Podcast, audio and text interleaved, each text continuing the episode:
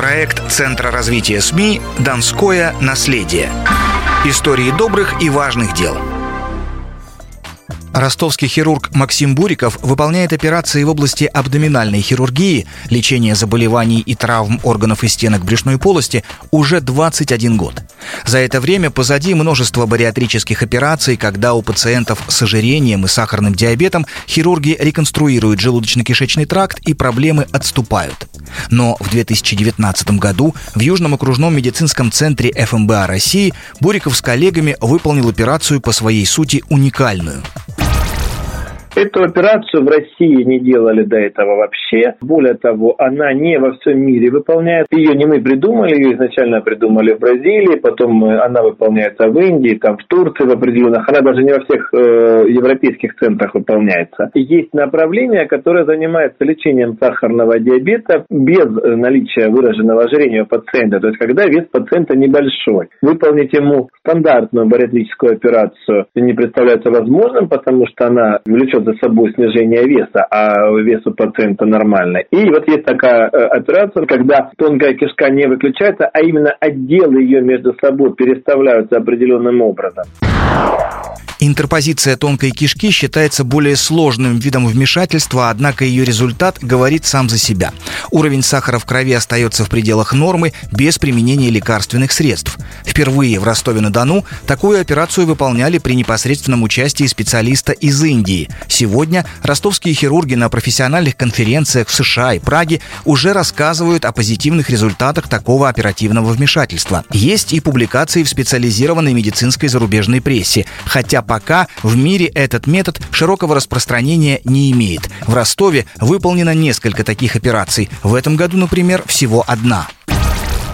Операция подобная, когда ее вот выполнял у нас приглашенный специалист, длилась около четырех с половиной часов. Мы несколько модифицировали методику. В нашем случае она выполнялась три с половиной, три часа, то есть как бы чуть быстрее. То есть это не быстрая операция, но и не сильно долго. Основной момент, что эта операция выполняется лапароскопически, через проколы, без большого разреза, поэтому пациент переносит эту операцию достаточно легко, несмотря на ее длительность, и через два часа после операции может вставать вставать, ходить, пить там воду по определенной схеме. То есть э, реабилитация пациентов происходит достаточно быстро.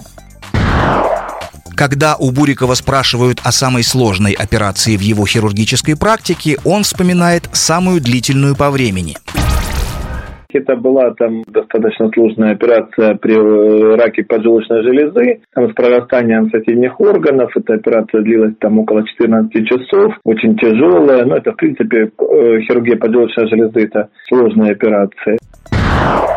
Малоинвазивные операции, которые в центре выполняет Буриков и его команда, позволяют пациенту быстро восстанавливаться и не проводить в стационаре много времени после операционного вмешательства. Но для хирургов это означает напряженную работу. Каждый день для них операционный. Они находятся у стола с понедельника по пятницу, а иногда и в выходные дни.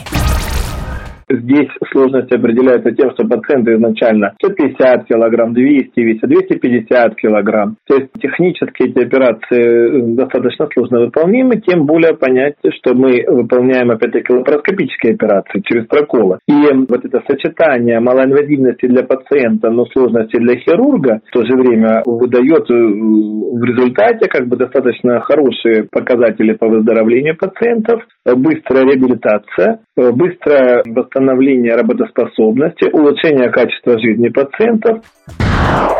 Максим Буриков – доктор позитивный, каким, наверное, и должен быть настоящий врач. Он, например, утверждает, что хирург в операционной отдыхает. Да, ни больше, ни меньше. И даже говорит о поднятии настроения во время операции, правда, одновременно с адреналином. Сожалеет лишь об одном – стопроцентную гарантию отличного результата не сможет дать ни один хирург.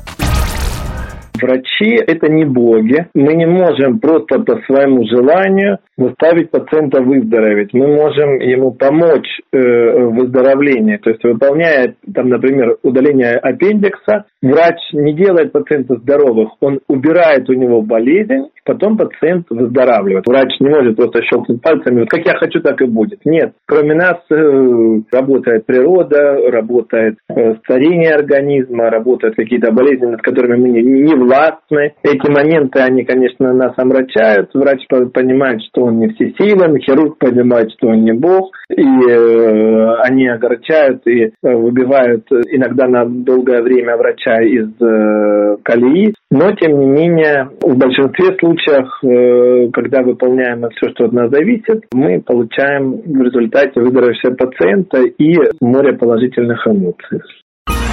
Проект Центра развития СМИ «Донское наследие». Истории добрых и важных дел –